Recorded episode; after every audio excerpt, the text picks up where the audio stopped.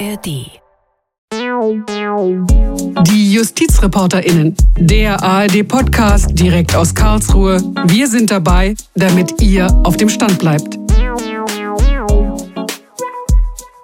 Hey, herzlich willkommen, liebe Community, zu unserem ARD-Podcast. Ich bin Bernd Wolf. Wir haben heute drei fette Pfeile im Köcher. Da ist einmal das Urteil des Bundesverfassungsgerichts im Organstreit der Partei AfD gegen Innenminister Seehofer. Wir beleuchten das alles nochmal gründlich. Dann, was kann man gegen Autoposer tun? Das sind diese Leute, die mit grollendem Motorengeräusch, quietschenden Reifen durch die Innenstädte rasen. Wir haben haben die JustizreporterInnen in die Szene der Autoposer geschickt und erstaunliche Erkenntnisse gewonnen. So, und dann haben wir noch was Klausur oder vielleicht auch Examensrelevantes.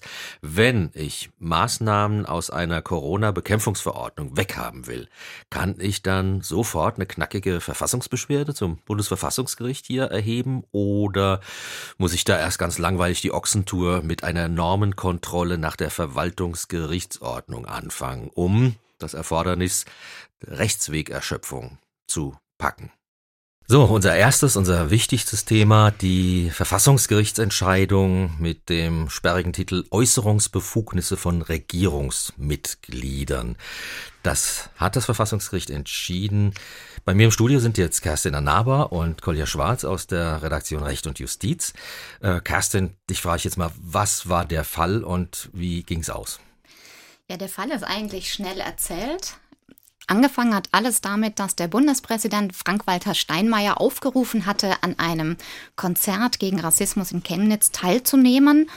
Dagegen wetterte die AfD im Bundestag. Sie sah das als eine linksradikale Veranstaltung an und der Bundespräsident hätte ihrer Meinung nach eben seine Amtspflicht verletzt und wollte deswegen seinen Haushalt diskutieren. Das wiederum regte Innenminister Seehofer auf und in einem Interview mit der DPA hat er ganz klare, deutliche Worte dagegen gefunden. Er hat gesagt, unter anderem, das sei staatszersetzend, was die AfD hier mache. Und dieses Interview wurde auf der Homepage des Ministeriums veröffentlicht. Und dagegen hat sich die AfD gewehrt. Sie sah das als eine Verletzung der Neutralitätspflicht an und eine Verletzung der Chancengleichheit der Parteien. Herr Kolja, vordergründig hat die AfD ja dieses Verfahren gewonnen. Es gab da auch einige missverständliche Agenturmeldungen. Ähm, so gewonnen hat sie dann doch nicht. Aber genau deswegen will ich jetzt mal fragen, das ist ja doch ein sehr komplexes Urteil. Wie hat denn der zweite Senat das begründet? Ja, also du sagst vordergründig hat äh, die AfD gewonnen. Man kann es eigentlich so zusammenfassen, ähm, der ähm, Politiker, der Parteipolitiker Horst Seehofer, der damals ja auch noch CSU-Vorsitzender war, der durfte dieses Interview geben, der durfte auch diese klaren Worte finden gegenüber der AfD, aber er durfte es nicht auf der Homepage des Ministeriums veröffentlichen. Das ist sozusagen die Aussage. Ähm, und dahinter steckt äh, im Grunde, dass die Staatsgewalt in einer Demokratie vom Volk ausgeht und das Volk hat ja nur eine Möglichkeit, diese Staatsgewalt auszuüben, nämlich durch Wahlen.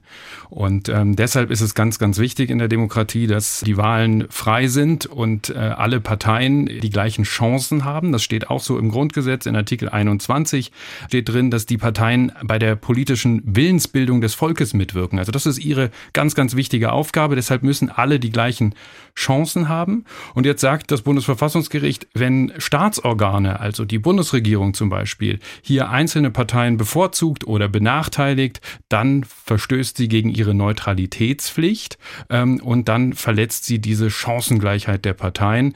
Die Regierung muss sich also neutral verhalten.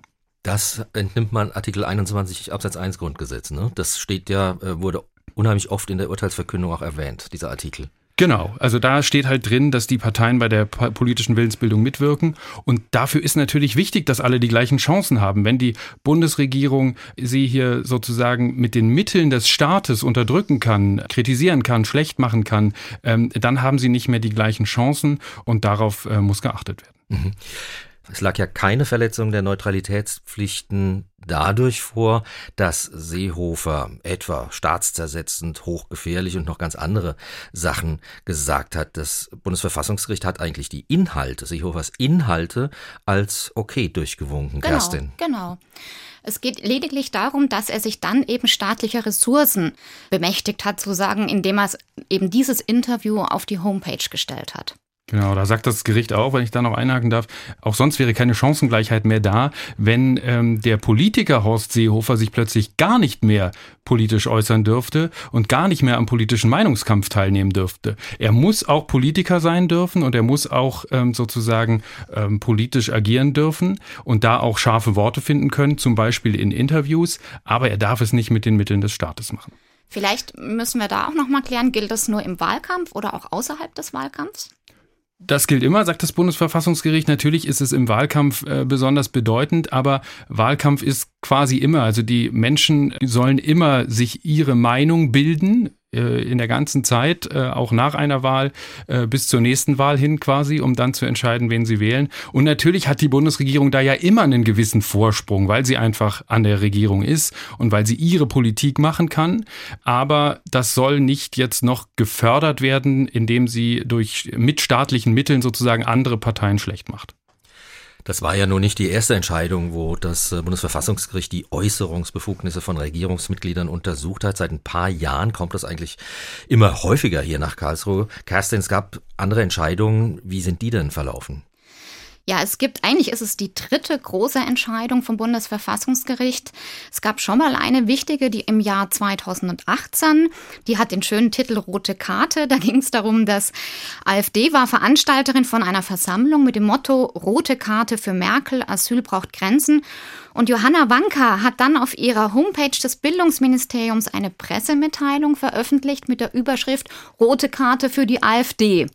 Und schon damals hat das Bundesverfassungsgericht entschieden, auch außerhalb von Wahlkampfzeiten erfordert der Grundsatz der Chancengleichheit der Parteien eine Neutralitätsbeachtung durch, durch die Regierungsmitglieder. Also schon damals haben sie ganz klar gesagt, Mitglieder der Regierung dürfen sich nicht staatlicher Ressourcen, ähm, dürfen staatliche Ressourcen nicht benutzen, um eben ähm, da ihre äh, Parteipolitik zu betreiben. Und dann stand doch auch mal die jetzige äh, Ministerpräsidentin von Mecklenburg-Vorpommern, Manuela Schwesig, auch vor den Schranken des Verfassungsgerichts. Genau, das war schon im Jahr 2014.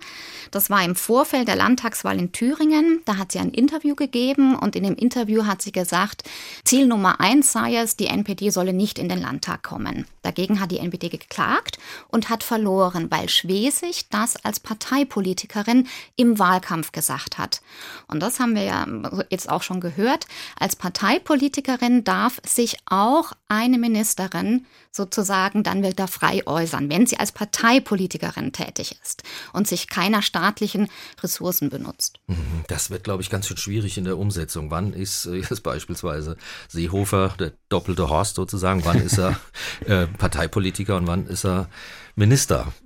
Aber wir werden es sehen. Es gab auch zwei Bundespräsidenten, die standen auch äh, wegen angeblich äh, unzulässiger Äußerungen vor Gericht. Aber da hat das Verfassungsgericht gesagt, äh, die sind, das sind Bundespräsidenten, das sind keine Regierungsmitglieder. Und damit war die Sache vom Tisch. Ne? Genau, das war die sogenannte Spinnerentscheidung. Die dürfen einfach ein bisschen mehr. Genau. Präsident müsste man sein. Ähm, also nach diesen Entscheidungen hätte doch eigentlich jeder wissen müssen, dass parteipolitische Beiträge auf Regierungsseiten verboten sind.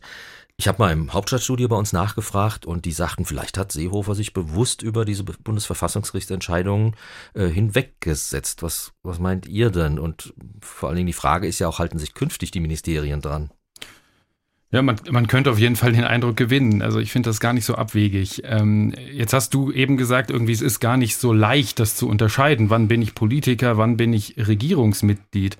Aber ich meine, die, die Unterscheidung hier ist eigentlich sehr eindeutig, wenn ich etwas auf meiner Homepage veröffentliche und zwar nicht auf meiner eigenen oder auf die des CSU-Politikers Horst Seehofer, sondern auf die des Innenministers Horst Seehofer, dann ist es ja ganz klar, dass ich da Regierungsressourcen, Staatsressourcen benutze. Deshalb hätte er das auf auf jeden Fall vorher wissen müssen. Und manchmal wundert man sich schon ein bisschen. Ähm, Kerstin hat gerade die Entscheidung Schwesig geschildert und ich weiß noch ganz genau damals, als die Entscheidung hier gefallen ist und sie ja gewonnen hatte, ähm, ist sie damals noch als Ministerin dann äh, wieder vor die Kameras gezogen und stand vor einer Wand, auf der äh, das Ministerium drauf stand. Also quasi eine Pressewand des Ministeriums. Und das hätte sie schon wieder nicht sagen können. Da hat sie quasi sich selber für dieses Urteil gefeiert.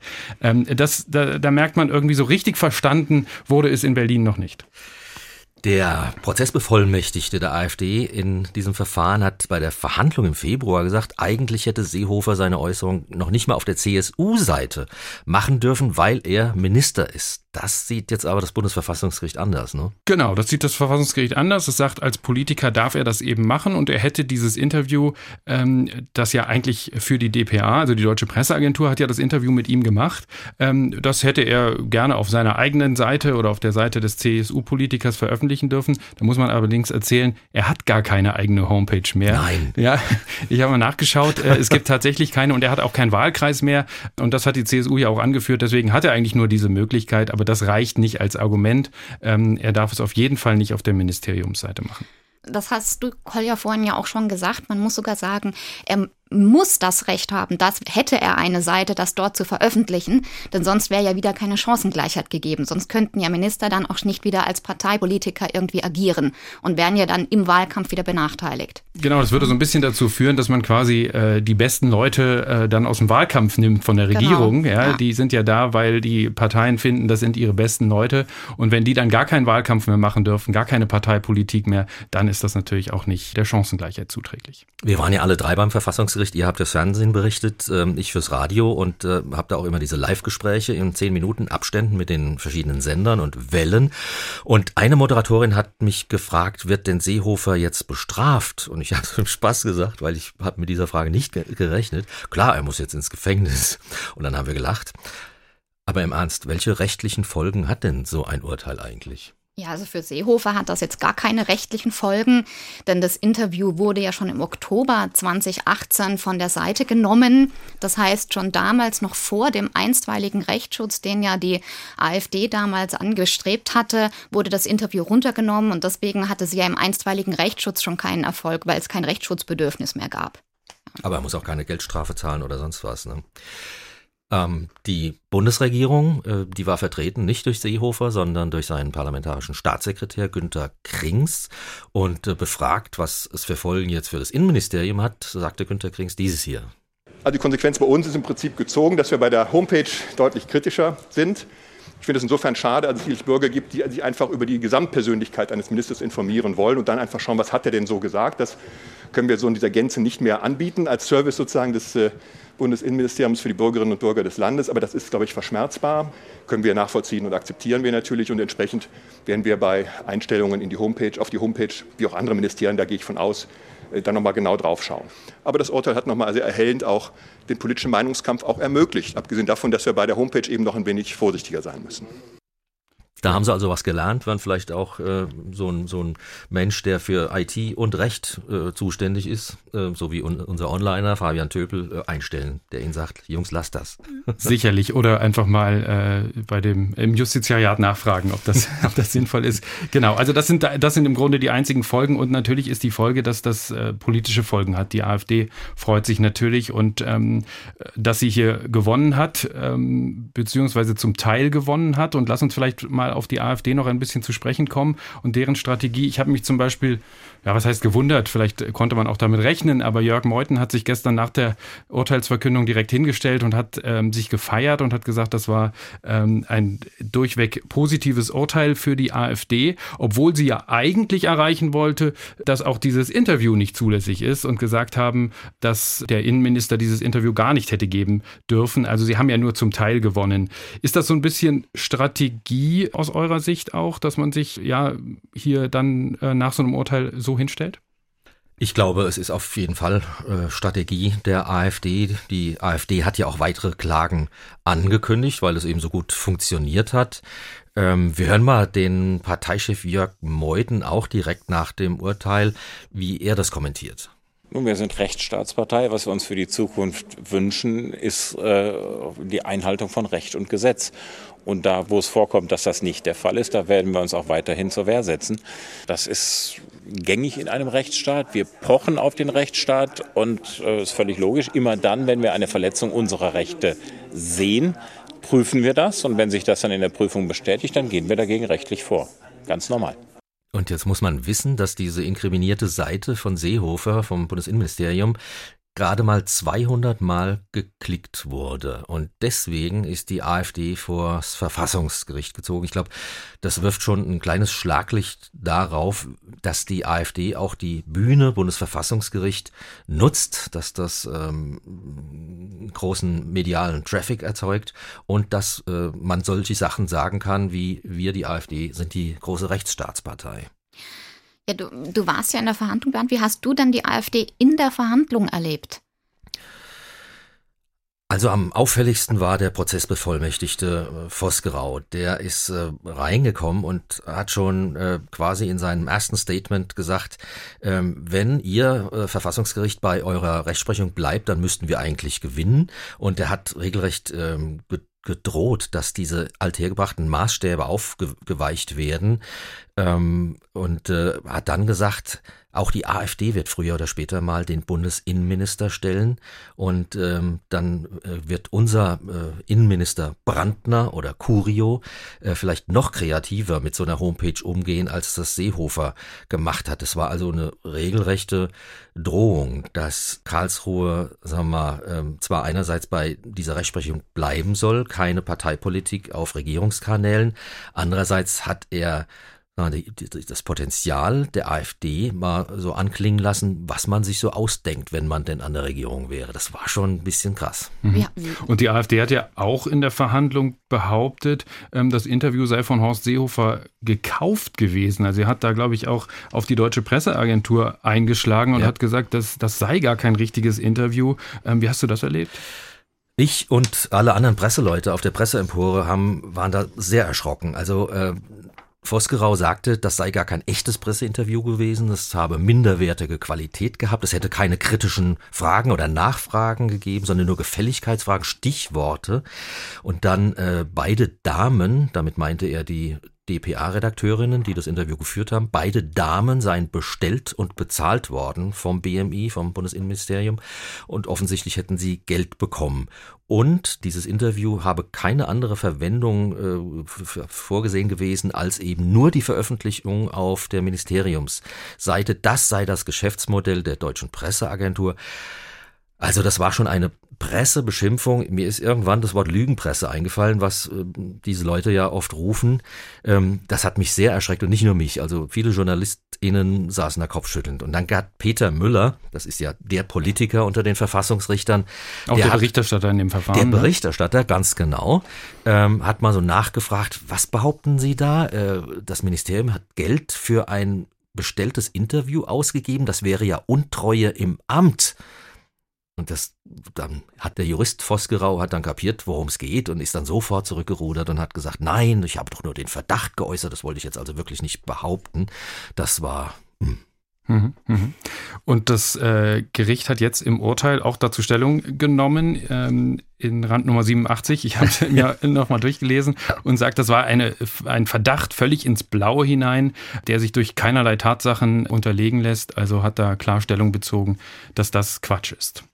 Und bei der deutschen Presseagentur, das wissen wir, äh, ist man auch sehr aufgeregt und überlegt sich, ob man äh, rechtliche Schritte prüft. Der äh, Prozessbevollmächtigte von Seehofer, der Bonner Juraprofessor Gerditz, der hat das auch sofort alles bestritten in der Verhandlung. Er hat gesagt, es war eine freie Befragung, es gab keinen Fragenkatalog, keine Bezahlung.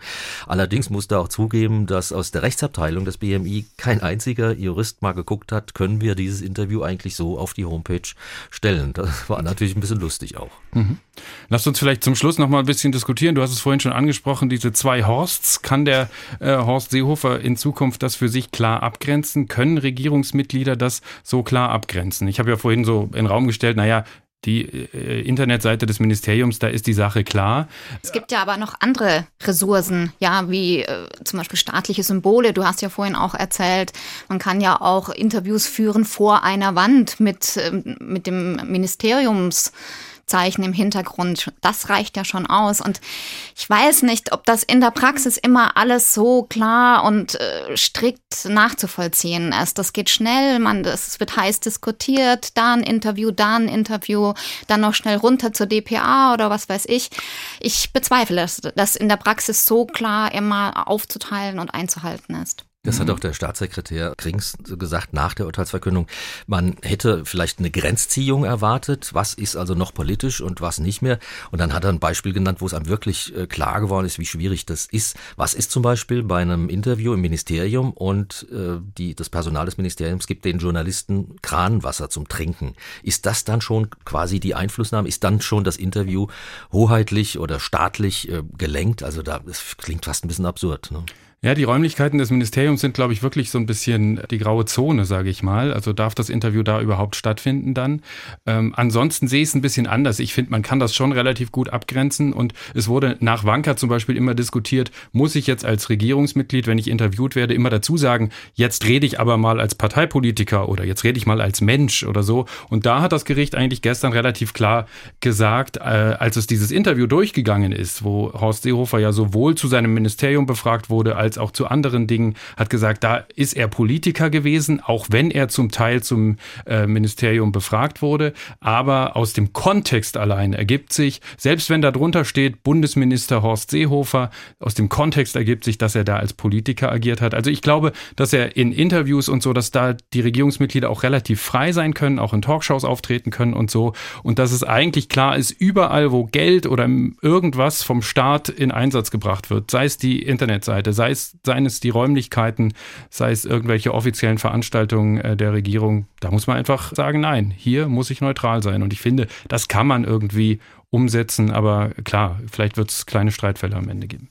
Jetzt war das ja gestern das Urteil ähm, für manche verwunderlich, wer da dieses Urteil noch mit verkündet hat, äh, nämlich der Präsident des Bundesverfassungsgerichts Andreas Voskuhle, wo wir ja eigentlich schon beim letzten Urteil zur EZB gesagt haben, das wird wohl sein letztes Urteil sein, denn seine Amtszeit ja. ist um ja. und es gibt auch schon einen gewählten Nachfolger als Präsident, nämlich Stefan, Stefan Habert und es gibt schon eine gewählte Richterin äh, als Nachfolgerin für ihn, nämlich Astrid Wall-Rabenstein. Warum saß er denn da gestern noch? Also mir ist als erstes aufgefallen, im Gegensatz zur EZB-Verkündung, er hat die Haare schneiden lassen. Ja, er war nämlich auch Corona-Opfer gewesen, was ihm gar nicht so schlecht stand, aber gestern war es wieder korrekt. Ja, Andreas Voskuhle, es ist äh, ganz lustig, nach nach der Verkündung war ich unten in der Lobby, um in den Ü-Wagen zu gehen, und da kamen mir gerade Peter Müller und ähm, Doris König entgegen. Peter Müller, wie gesagt, der Ex-Saar-Ministerpräsident, und der sagte zu Doris König in seinem kernigen Saarländerisch, das war jetzt aber wirklich dem Andreas deine letzte Verkündung. Und dann hat Doris König genickt und ja, ich, wahrscheinlich war es das auch, oder? Das war, glaube ich, die letzte. Es gibt ja einen Termin für die Entlassungsurkunde, die ihm vom Bundespräsidenten am 22. Juni überreicht werden soll äh, wenn der Termin nicht nochmal verschoben wird. Und dann wird Doris König Vizepräsidentin, wie es heißt. Vielen Dank an der Stelle an Kerstin Anaba äh, für die ja. Berichterstattung über das Verfassungsgerichtsurteil. Ähm, Kolja, du bleibst noch einen Moment hier. Äh, wir haben noch eine kleine Entscheidung des Bundesverfassungsgerichts, einen Beschluss. Und zwar haben die Beschwerdeführer sich gegen das Ausgangsverbot in der bayerischen Corona-Verordnung gewendet und sind dagegen vorgegangen mit der Argumentation, es gab Knöllchen, obwohl das verbotene Verhalten, also das Ausgang, das Ausgehen, nicht hinreichend bestimmt ist. Das verletze sie in ihren Grundrechten Rechten auf Handlungs- und Bewegungsfreiheit. Ähm, dann haben sie Verfassungsbeschwerde erhoben, hier in Karlsruhe, und dann ist aber das Ausgangsverbot entfallen. Und äh, jetzt gelten also nur noch die Kontaktbeschränkungen. Durften die denn, die nehmen wir mal an, es waren Bayern, durften die direkt nach Karlsruhe gehen, um Verfassungsbeschwerde zu erheben oder mussten die nicht vielleicht äh, den, den Rechtsweg erschöpfen, wie es ja eigentlich Voraussetzung ist? Ganz genau so ist es. Das hat das Bundesverfassungsgericht heute gesagt. Die mussten den Rechtsweg erschöpfen. Und jetzt war die Frage, was ist da überhaupt der Rechtsweg? Ähm, und ähm, da hat das Bundesverfassungsgericht gesagt, es gibt äh, in der Verwaltungsgerichtsordnung, Paragraph 47, das Normenkontrollverfahren. Man kann also solche Rechtsvorschriften, ähm, die das Landesrecht bestimmt, also solche Rechtsverordnungen, das war so in Bayern, diese Ausgangs Ausgangsbeschränkungen standen ja da in dieser Rechtsverordnung. Die kann man überprüfen. Und jetzt war die Frage, gilt das auch noch, obwohl die gar keine Gültigkeit mehr hat, ja, sondern wie du gesagt hast, jetzt ja nur noch Kontaktbeschränkungen gelten.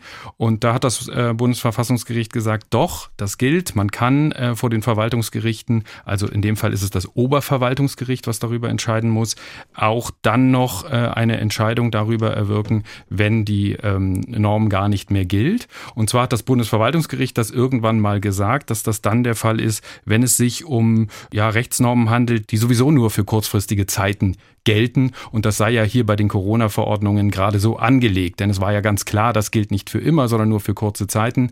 Also äh, Subsidiarität, sagt äh, das Bundesverfassungsgericht. Da muss jetzt erst das Oberverwaltungsgericht entscheiden und dann vielleicht auch noch das Bundesverwaltungsgericht. Und nur wenn der Rechtsweg erschöpft ist, also wenn der Kläger da keine Chance hat, dann kann er sich an das Bundesverfassungsgericht wenden. Ich bin mal gespannt, wie viel äh, Verfahren in Sachen Corona anschließend noch hier in Karlsruhe aufschlagen. Herzlichen Dank, äh, Kolja Schwarz. Sehr gerne. So, und jetzt bei mir im Podcaststudio ist die Justizreporterin Gigi Deppe. Und äh, Gigi, es geht jetzt mal tief hinein in eine Sphäre, die die meisten von uns doch eher nicht kennen, weil sie sehr verschlossen ist, jedenfalls für so Leute wie uns. Äh, die Autoposer-Szene. Gigi, Poser sind Leute, die gerne mit ihren Autos Krach machen, so sage ich das jetzt mal, konkreter mit laut, grollendem Motorengeräusch, quietschenden Reifen, alles was dazugehört, durch die Innenstädte rasen. Wenn man das nicht so toll findet, wie ich, was kann man denn gegen Autoposer rechtlich tun? Ja, da ist die Stadt Mannheim ein Vorbild. Die haben sich überlegt, was sie da machen. Wenn man gerade freitags oder samstagsabends wirklich genervt ist, weil sehr viel Testosteron, sage ich mal, in der Innenstadt demonstriert wird. Zum Glück haben wir eine Rechtsreferendarin gehabt, die sehr fit war, Julie de Sösen. Und die hat sich tatsächlich in diese Poser-Szene reingetraut und hat also da allerhand erfahren. Ich habe mit ihr ähm, gesprochen. Wir haben, also sie hat auch eine Menge O-Töne mitgebracht von den Interviews mit einzelnen Posern. Und ähm, ich habe sie gefragt, äh, was sie denn jetzt eigentlich da genau in dieser Szene erfahren hat. Ja, genau. Ich habe sogar mit einem gesprochen. Der heißt Dennis und ist 24 Jahre. Obwohl er schon selbst einige Male von der Polizei ermahnt wurde, fährt er heute immer noch gerne mit seinem heulenden Schlitten durch die Mannheimer Innenstadt. Ich habe ihn einfach mal gefragt, warum. Das ist eine gute Frage. Warte, ähm, eigentlich ist ja sehen und gesehen werden. Also du tust ja auch zum Beispiel, das, ich vergleiche es mal auch mit den Klamotten zum Beispiel. Du ziehst ja auch schöne Klamotten an, auch für dich, aber auch, dass die anderen sehen. Und du läufst ja nicht mit Löchern in den Schuhen rum oder Löchern in der Hose. Weil du willst ja gut draußen dastehen, also dass du gut aussiehst. Und die Leute sehen dich mit einem schönen Auto und das gefällt dir auch, wenn du damit gesehen wirst. Und ich habe auch noch mit einem Mädchen aus Dennis Freundeskreis gesprochen, nennen wir sie mal Sarah. Auch sie fährt regelmäßig mit den Jungs durch die Stadt und sieht das Ganze aber weniger als dieses klassische Protzen vor anderen, sondern mehr als eigenes Hobby. Ihr geht's nicht um das Auffallen als solches, das Sehen und Gesehen werden, sondern um den eigenen Spaß. Ich würde nicht sagen, dass es aufmerksam machen heißt, sondern eher, dass es so eine Lust von sich selber ist und man Spaß dran hat, den Klang des Autos zu hören. Also dadurch mache ich mich nicht aufmerksam. Okay, ich verstehe. Also es geht um das Statussymbol. Ich würde mal sagen, Angeberei. Ich fahre durch mein Viertel, Bruder, alle salutieren, als wäre ich der Präsident. Als wäre ich der Präsident. Liegt es an meinem Charme, meiner Aura oder einfach am Mercedes-Benz? Einfach am Mercedes-Benz. Ich habe dann auch mit dem Spezialisten für die Autoposer gesprochen auf Polizeiseite. Dieter Schäfer. Er ist Verkehrspolizist in Mannheim. In meiner Jugend- oder Jungerwachsenenzeit waren für mich Poser die, die in Muggibuden nach Arnold Schwarzenegger Art aufgepumpt waren und dann mit großem Bewegungsdrang auf die Uhr geguckt haben, um ihre Muskeln zu zeigen. Aber von der Klientel haben wir den Sprung dann zu diesen Selbstdarstellern im Auto geschafft. Sie sind jung, sie sind aus Kulturkreisen Machos. Sie wollen sich präsentieren, sie wollen präsentieren, was sie haben. Und sie glauben, wenn sie mit diesem Auto, das aus der gehobenen Mittelklasse kommt, Sportausführung, also die Dreier BMWs mit M-Paket, die Audi RS und der Starter-Szene, der Mercedes AMG, dann dokumentieren sie damit, dass sie es geschafft haben, von einer Randgruppe oder eher soziologisch an den Rand gedrängt, also nicht unbedingt in der Mitte der Gesellschaft stehend, es so geschafft zu haben, dass sie demonstrativ zeigen, seht her, ich fahre ein teures Auto, ich habe es geschafft. Und da ist der Drang so groß, dass die zum Teil stundenlang auf der Posermeile kreisen. Warum? Weil dort viele Straßencafés sind, weil sie dort ihre Klientel vermuten weil sie dort ihre Kunststückchen machen. Als 2016 in Mannheim die Sounds der schnellen Autos dann für die Anwohner nicht mehr zu ertragen waren, war Dieter Schäfer mit maßgeblich dafür verantwortlich, dass das Autoposen auch von der Polizei als echtes Problem erkannt und seither besonders bekämpft wird. Er sagt, dass die Poser-Szene hauptsächlich autoverliebte junge Männer sind. Ein einziges Mal muss der Maßnahmen gegen eine Autoposerin ergreifen. Oh, du hast doch eben eine Frau interviewt. Was ist denn mit Sarah? Da hätten wir ja eine Fahrerin in der Szene. Ja, sie selbst ist meist nur Beifahrerin. Es kommt zwar auch ab und zu mal vor, dass sie selbst am Steuer sitzt und ihre Runden dreht, aber auch Sarah bestätigt, es sind hauptsächlich Männer. Was ihrer Meinung nach aber überhaupt nicht stimmt, ist, dass es nur die sehr jungen Männer sein sollen. Nein, überhaupt nicht. Ich kenne auch erwachsene Leute, die wo mit ihren Autos Gas geben und laut sind, selbst mit 40. Und was ist jetzt mit der Beobachtung von Dieter Schäfer, dass das meist Männer aus Macho-Kulturen sind, die da mit ihren lauten Autos posen? Haben Sie auch was dazu gesagt? Ja, auch davon halten sie nicht wirklich viel. In ihrem Freundeskreis gibt es auch einige, die keinerlei Migrationshintergrund haben und genauso viel Spaß am Posen haben. Alles unterschiedlich, alles gemixt. Wenn ich YouTube-Videos angucke und die Kommentare unten durchscroll, sehe ich immer, ah, die Südländer, die Kanaken, die wo zu sechs mit ihren Brüdern so ein Auto kaufen, aber das ist halt meistens der Neid, was dann da rauskommt. Also hier in Deutschland ist eine große Neidgesellschaft auch. Und das wird auch vielen nicht gegönnt. Weil man es selber nicht erreichen kann, tut man es halt schlecht reden den anderen gegenüber. Und fragt sich dann, ah, wie haben die das geschafft, wie haben die es erreicht und tut Hauptsache alles schlecht darstellen. Und genau das stört viele aus der Szene. Sie werden von den Passanten oder der Polizei ihrer Ansicht nach schnell in einen Topf geworfen. Männlich, jung, Südländer, Raser, Finanzierungsinstitut Papa oder noch besser irgendwelche krummen Dinger. Durch diese ganzen Vorurteile fühlen sich viele dann schnell provoziert. Aber nicht in dem Sinne, dass sie zum Beispiel beleidigend oder handgreiflich werden, sagt uns der Polizist. Wir hatten über all die Maßnahmen nicht eine Beleidigung und nicht ein aggressives Verhalten. Es ist so, dass die jungen Fahrer sich dann denken, jetzt erst recht. Also dann meine Reaktion dann ist immer Leerlauf, einmal drauf drücke und provozieren. So, dass mich halt nicht juckt, zeigen. Zeigen, dass es mich nicht interessiert. Leerlauf und draufdrücken. Das ist eine Art, wie man den krassen Lärm erzeugen kann. Das ist dieser sogenannte verhaltensbedingte Lärm. Also Lärm, der durch die konkrete Fahrweise entsteht.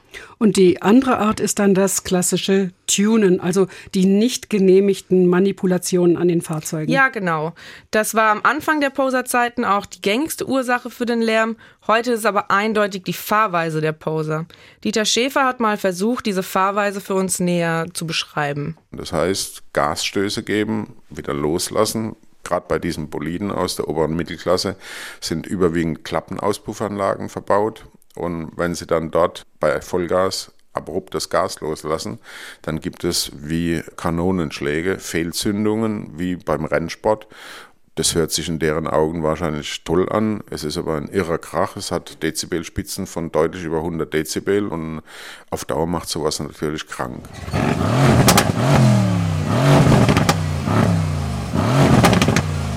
Unser Spitzenreiter hat 138 Dezibel erreicht. Das müssen Sie sich so vorstellen, als ob Sie einen Meter neben einem startenden Düsenjet stehen. Das kann ja dann richtig laut werden. Ja, und das Schockierende für mich war, dass beide Arten, also Lärm durch Tunen und Lärm durch die Fahrweise, zu gleich hohen Dezibelzahlen führen kann. Aber die polizeilichen Maßnahmen sind sehr unterschiedlich. Bei Manipulationen erlöscht die Betriebserlaubnis, das Fahrzeug wird beschlagnahmt, entstempelt und muss wieder ordnungsgemäß hergerichtet werden. Beim lauten Fahren fallen die Maßnahmen wesentlich leichter aus. Wir haben denen, wenn wir sie enttarnt hatten, eine Aufforderung, also unnötiges Umherfahren war auch damals schon ein geringfügiger Ordnungswidrigkeiten-Tatbestand, hat keinen interessiert, mit 10, 15 D-Mark, heute 10, 15 Euro. Das tut niemandem weh. Ja, also dass das nicht wirklich effektiv sein kann, das fällt einem ja ins Auge. Wie hat denn die Mannheimer Polizei dann agiert? Also die Mannheimer Polizei hat mit der Mannheimer Verwaltungsbehörde kooperiert. Deren Möglichkeiten sind da ganz andere und das Zusammenspiel der Behörden führt dann zu spürbaren Ergebnissen. Das Zaubermittel nennt sich da Untersagungsverfügung. Die Polizei selbst hat nur die Möglichkeit, ein kleines Bußgeld und einen Platzverweis zu verhängen. Der gilt dann aber nur für diesen einen Tag. Und die Größenordnung des Bußgeldes ist ja festgelegt. Hier setzt dann die Untersagungsverfügung an. Die Verwaltung untersagt bestimmtes Verhalten. In unserem Fall das laute Rumfahren. Bei Zuwiderhandlungen wird dann ein Zwangsgeld angedroht. Und das beläuft sich dann nicht auf diese läppischen 15 Euro, sondern kann durchaus auch mal in den vierstelligen Bereich ragen. Im Zwangsgeldverfahren sind keine Tarife festgeschrieben und so haben wir dann tatsächlich 1000 Euro festgelegt und mussten das auch zweimal ziehen, dieses scharfe Schwert, für hartnäckigste Poser und das wirkt. Also ich versuche mir das alles zu merken. Nachdem man angehalten wurde, erwartet ein, ein Bußgeld, ein Platzverweis und möglicherweise dann eben auch noch diese sogenannte Unterlassungsverfügung. Genau. Und on top wird die Untersagungsverfügung oder Unterlassungsverfügung dann noch für sofort vollziehbar erklärt. Das bedeutet, dass man nicht erst einen Widerspruch einlegen kann und dann das ganze Verfahren abwartet und währenddessen die Untersagungsverfügung erstmal nicht gilt. Stattdessen gilt die Untersagung sofort. Also es wirkt direkt. Wenn ich noch einmal lärmend in der Stadt auffalle, wird es richtig teuer. Für jeden einzelnen zukünftigen Verstoß fällt dann automatisch das angedrohte Zwangsgeld an. Also über 1000 Euro oder so. Teilweise. Auch ohne nochmalige Verwarnung oder Platzverweis. Das kann richtig wehtun. Neben Polizei und Verwaltungsbehörde sind nach Ansicht von Dieter Schäfer aber auch die Bürger mit einzubinden. Die Bürger können uns telefonisch Ort, Zeit und Kennzeichen der Störung mitteilen. Wir richten unsere Maßnahmen danach aus und sanktionieren die, die dagegen verstoßen. Dieter Schäfer ist fest davon überzeugt, dass man nur effektiv gegen die Poser vorgehen kann, wenn man sich auch traut, die Grenzen der Verhältnismäßigkeit voll auszuschöpfen. Ja, sie müssen kontrolliertes Risiko laufen. Sie dürfen nicht im Beharrungsvermögen der Verwaltungspraxis immer wieder argumentieren, ja, wenn wir in der Verhältnismäßigkeit zu knapp bemessen sind, droht uns eine Verwaltungsklage, die könnten wir verlieren. Keine Verwaltung verliert gern in eigener Sache ein Verwaltungsverfahren. Das kann ich zwar verstehen, es hilft nur nicht. Wichtig sei am Ende nur, dass die Grenze der Verhältnismäßigkeit nicht überschritten wird. Also bis zur Grenze, aber nicht darüber. Und wichtige Frage, gab es schon Erfahrungen? War die Angst vor den Klagen berechtigt? Die Angst vor einer Klage war berechtigt, die gab es wirklich. Und die ging sogar bis vor den Verwaltungsgerichtshof in Mannheim. Der hat das Vorgehen der Polizei am Ende letzten Jahres aber bestätigt. Um was ging es da konkret? Es ging um einen Jaguar-Fahrer, der mit extremem Lärm durch die Innenstadt in Mannheim seine Runden machte und der wurde auch schon mehrmals von der Polizei ermahnt, hat Verwarngelder bekommen, Platzverweise erhalten und dann als letzte Maßnahme wurde ihm die Lärmverursachung untersagt mit dieser Untersagungsverfügung. Und diese Untersagungsverfügung fand der Jaguar-Fahrer würde ihn in seiner Persönlichkeitsentfaltung beeinträchtigen. Seinem Recht auf Posen sei. Recht also, auf Posen, ja, ja, okay. Da sei er unverhältnismäßig verletzt, weil sein Auto an sich schon so laut wäre. Das würde dann für ihn bedeuten, er könnte gar nicht mehr in die Stadt reinfahren mit dem Auto. Diese Argumentation hat dem äh, Verwaltungsgerichtshof aber nicht ausgereicht. Die Richter sahen die Ursache vielmehr in seinem eigenen konkreten Fahrverhalten und haben deswegen gesagt, die Maßnahme war in Ordnung. Jetzt ist natürlich die spannende Frage. Unser Autoposer Dennis, den wir vorhin schon mal gehört haben, der kennt ja dieses Urteil und er fährt immer noch in Mannheim lärmend durch die Straße. Beeindruckt ihn denn das gar nicht? Ich denke mir nur, unnötig, ich weiß auch nicht. Also das, ich kann nichts an meinem Auto ändern. Also die tun ja immer irgendwie sagen, irgendwas mit Klappenauspuff, irgendwas mit Knopfdrücker. Aber mein Auto zum Beispiel, bei dem kann ich nichts verändern. Der ist einfach laut. Also ich drücke drauf und der ist laut. Da kann ich nicht irgendwie den leiser machen oder sonstiges. Also finde ich es eigentlich falsch, was die da machen. Und das Unverständnis ist doch auch irgendwo nachvollziehbar. Warum kann ich überhaupt ein Auto kaufen, das schon vom Hersteller als besonders laut beschrieben und verkauft wird? Warum gibt es einen extra Soundknopf in Porsche und Co? Will man das Lärmproblem effektiv bekämpfen, ist dann nicht schon der Gesetzgeber in der Pflicht, hier anzusetzen. Das habe ich auch den Landesverkehrsminister von Baden-Württemberg, Winfried Herrmann, gefragt. Also erstmal, es ist wirklich ärgerlich, dass der Gesetzgeber sowas überhaupt zulässt. Leider ist es so, dass eben weder die Bundesländer noch der Bund die Regeln macht, sondern es sind europäisch. Aber auch er sieht ein, dass gesetzgeberisch unbedingt gehandelt werden muss. Unser Vorstoß über Bundesrat, Verkehrsministerkonferenz an die Bundesregierung, dass sie auf europäischer Ebene aktiv werden soll, ist bisher wirkungslos geblieben, weil leider sehr viele Länder gar kein Interesse daran haben an der Reduktion. Das ist nicht deren Problem. Um diesen Sound endgültig von den Straßen zu verbannen, muss also an mehreren Schrauben gedreht werden. Die Grenzwerte für Kraftfahrzeuge müssen europarechtlich verstärkt werden. Die Polizei muss Hand in Hand mit den Verwaltungsbehörden zusammenarbeiten und braucht hierfür entsprechende Ressourcen. Und zuletzt ist es der Fahrer, der in seinem Fahrverhalten gedrosselt werden muss. Also ich sehe, da hat sich schon einiges getan und ist auch noch in Planung. Aber was denkst du, ob das ausreicht? Naja, ich habe auch Dennis gefragt, was genau passieren müsste, damit er nicht mehr mit seinem Auto laut durch Mannheim fährt. Gibt es eigentlich nichts, außer wenn man den Führerschein am Ende wegnimmt. Also dann hört man ihn nicht mehr. Aber zum Beispiel, ich bin unbelehrbar. Bis ich mal keinen Führerschein habe, werde ich immer wieder dahin gehen und immer wieder so fahren. Mein Auto wird man nicht da wegbekommen. Gut, das war's dann mit den exklusiven Erkenntnissen aus der, aus der Autoposer-Szene in Mannheim. Wir sollten das nicht vermischen, aber es gibt auch noch eine andere Spezies Mensch, die auch ein Verhältnis zu ihrem Auto haben, das nicht unproblematisch ist. Ähm, sie benutzen vielleicht ihre Autos als äh, Werkzeuge oder ihre Boliden, sagen die ja dann gern, ähm, als unter Umständen Mordwerkzeuge. Und da gibt's nächste Woche zum zweiten Mal hier äh, den Berliner Raserfall vor dem Bundesgerichtshof. Gigi, was erwartet uns da vor dem Strafsenat? Ja, es kommt das Urteil in der zweiten Revision. Also ich glaube, da haben auch Nicht-Juristen ein Bild von diesem Fall, weil es war ja wirklich sehr beachtet.